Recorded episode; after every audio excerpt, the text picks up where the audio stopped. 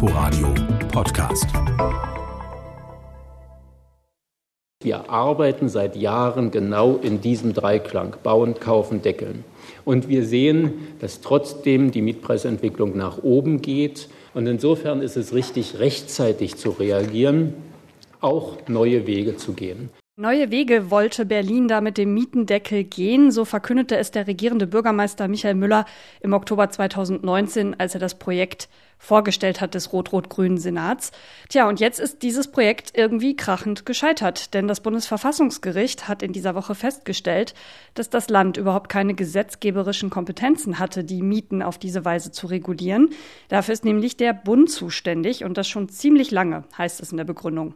Und deshalb klang es dann jetzt, zwei Jahre später, auch ganz anders von Seiten des Bausenators Scheel, der grünen Fraktionsvorsitzenden Kappek und des regierenden Bürgermeisters. Das ist auf jeden Fall ein schwerer Tag für den Senat. Senat und auch für die Mieterinnen und Mieter in Berlin. Wir hatten uns was anderes erwartet. Wir werden natürlich niemanden in Berlin alleine im Regen stehen lassen. Das ist natürlich ein Rückschlag, aber wir sehen in allen deutschen Großstädten eine Mietentwicklung nach oben, die für Normalverdiener kaum noch zu bezahlen ist. Und insofern war es uns wichtig zu sehen, dass wir neben dem Neubau möglichst alle regulierenden Instrumente auch ausschöpfen können. Und hier hat nun das Gericht gesagt, ihr dürft es auf Landesebene nicht entscheiden. Damit wächst der Druck auf Bundesebene. Was die Entscheidung des Gerichts jetzt heißt und wie es in Berlin weitergeht, darüber will ich heute mit meiner Kollegin Iris Seiram und meinem Kollegen Thorsten Gabriel in dieser Sendung sprechen. Schön, dass ihr beide da seid. Hallo. Hallo. Ihr beide habt euch ja intensiv mit dem Thema beschäftigt und Iris, du bist außerdem auch Juristin. Was würdest du denn sagen, hat der Berliner Senat da praktisch Verfassungsbruch mit Ansage betrieben? Das hat ja zum Beispiel die FDP so ausgedrückt. Ich hatte mal aus Spaß gesagt, dass wenn der Deckel hält, ich keinen Besen fresse, sondern einen ganzen Staubsauger. Es war nämlich wirklich so offensichtlich. Und im Beschluss, das hattest du ja gerade auch schon äh, zitiert, hat das Bundesverfassungsgericht ja auch die Formulierung gewählt, dass das Mietrecht seit Existenz des bürgerlichen Gesetzbuches da drin steht. Und das sind ja über 100 Jahre. Und einfach ein anderes Label da drauf zu batschen, ne? also es nicht mehr bürgerlich-rechtlich, sondern öffentlich-rechtlich zu nennen, das ändert nun mal am Inhalt nichts. Und das haben die Richter auch ganz deutlich gesagt.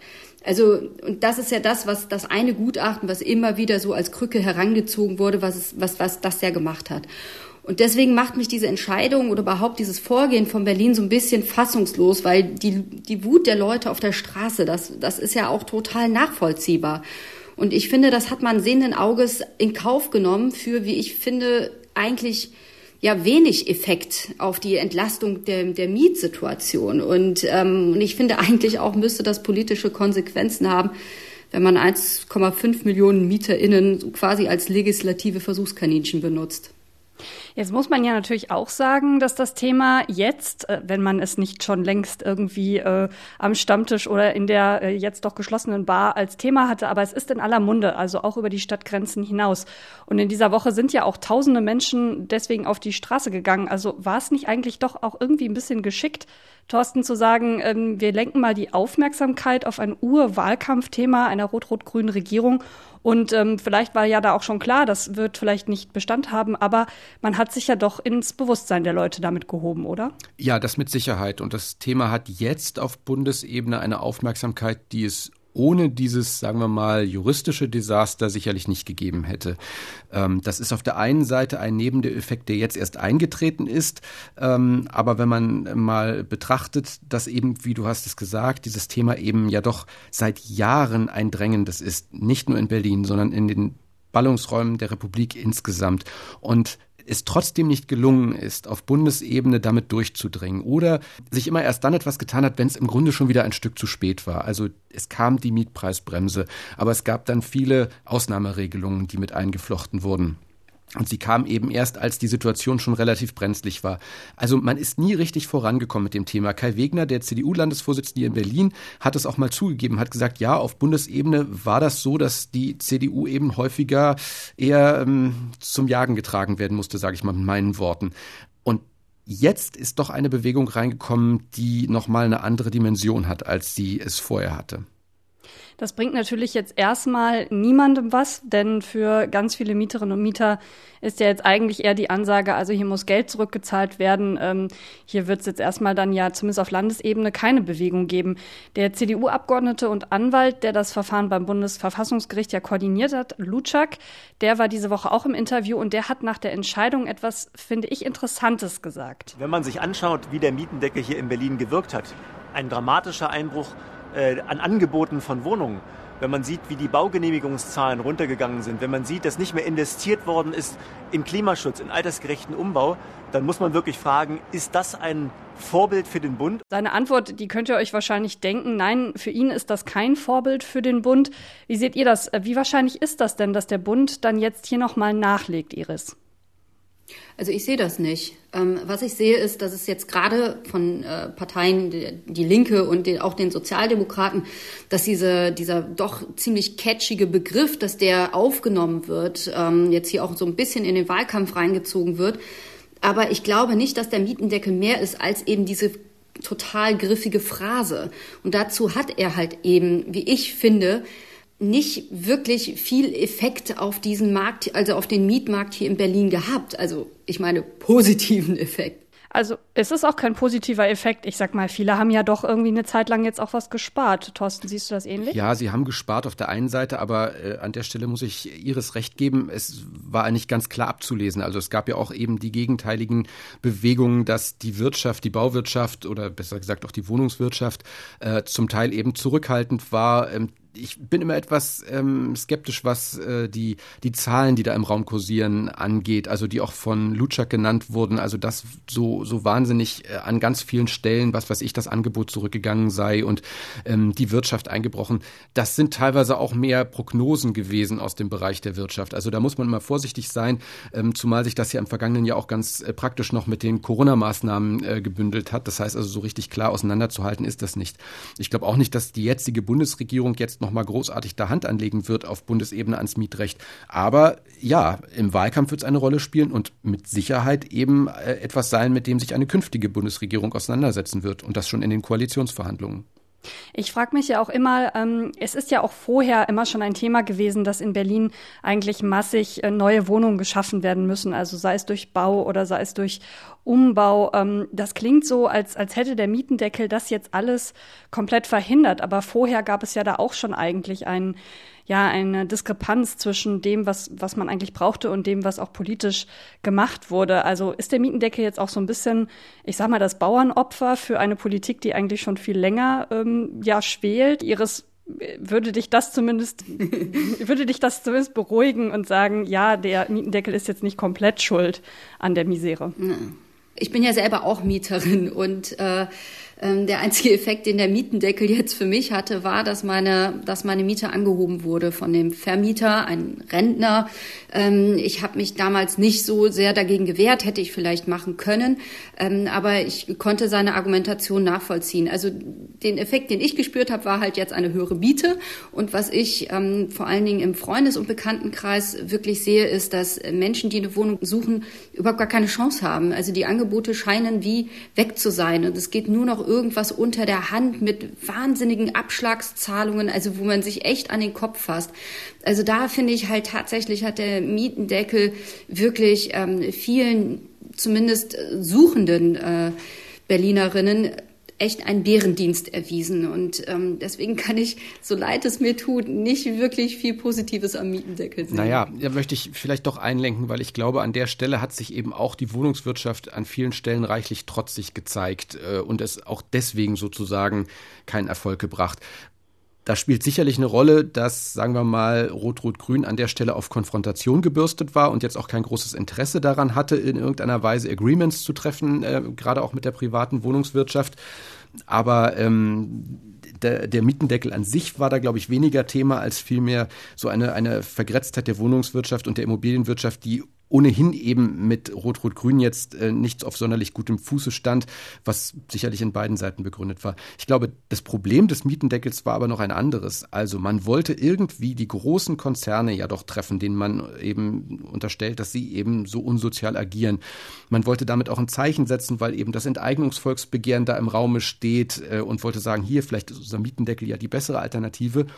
Die Großen hat man aber im Grunde ja gar nicht so richtig getroffen. Das zeigt sich ja auch jetzt. Also ja, klar, die haben, natürlich machen die Verluste dadurch, dass sie irgendwelche Mieten absenken mussten, aber das können die natürlich wegstecken. Die, die man wirklich getroffen hat, sind eben eher die kleineren Vermieter. Und das ist irgendwie dann schon ähm, das, das Schwierige an diesem Konstrukt Mietendeckel. Viele äh, ja haben ja auch dann eben Investitionen zurückgestellt, auch Renovierungen sind zum Teil nicht passiert.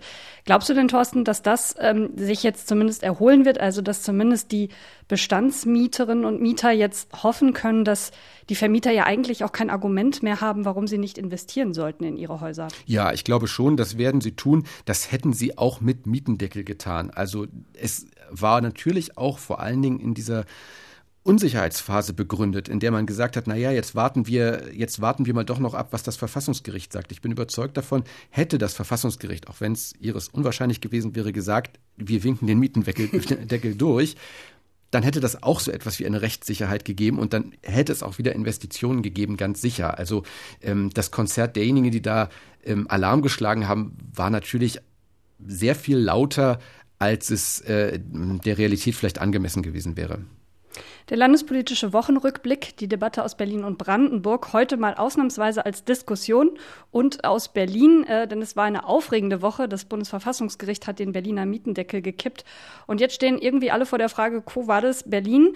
Ähm, ich bin bei dem Thema ja auch, habe ich auch gerade schon deutlich gemacht, ganz unschlüssig, weil auf der einen Seite finde ich es natürlich auch unerträglich, dass eben ganz viele Menschen keinen bezahlbaren Wohnraum, ähm, ja übrigens in allen Großstädten in Deutschland äh, nicht mehr finden. Also Berlin ist da vielleicht sogar noch gar nicht mal das höchste aller Glücksgefühle, sondern äh, München und Köln haben, glaube ich, auch sehr interessiert auf unseren Mietendeckel hier geschaut. Und auf der anderen Seite baden ja aber nun wiederum, das hast du angesprochen, Iris, die Mieterinnen und Mieter das aus, was die Landesregierung dann da offenbar nicht richtig hingekriegt hat, beziehungsweise nicht juristisch ähm, verfestigen konnte. Und diese soziale Komponente, die konnte man in dieser Woche ja auch spüren angesichts der Demonstrationen. Ist es denn so einfach zu sagen, die Politik hat es nicht hingekriegt und deshalb müssen wir uns jetzt auch mit der Situation abfinden? Das geht vielleicht auch an euch beide, die Frage.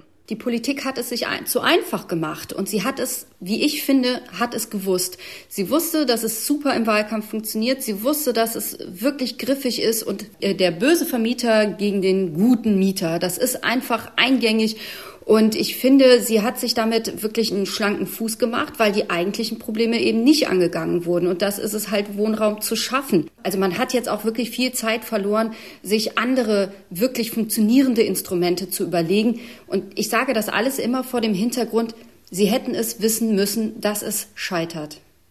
Ja, sie wussten es auch, aber man muss auch dazu sagen, also es ist ja keine Kopfgeburt der Politik gewesen, sondern ähm, die Idee ist aufgegriffen worden von der SPD. Sie kam äh, von einem Juristen, der äh, meinte entdeckt zu haben, sozusagen damit, dass das Wohnungswesen künftig oder jetzt Zuständigkeit der Länder ist, damit könne man auch in die Mieten eingreifen.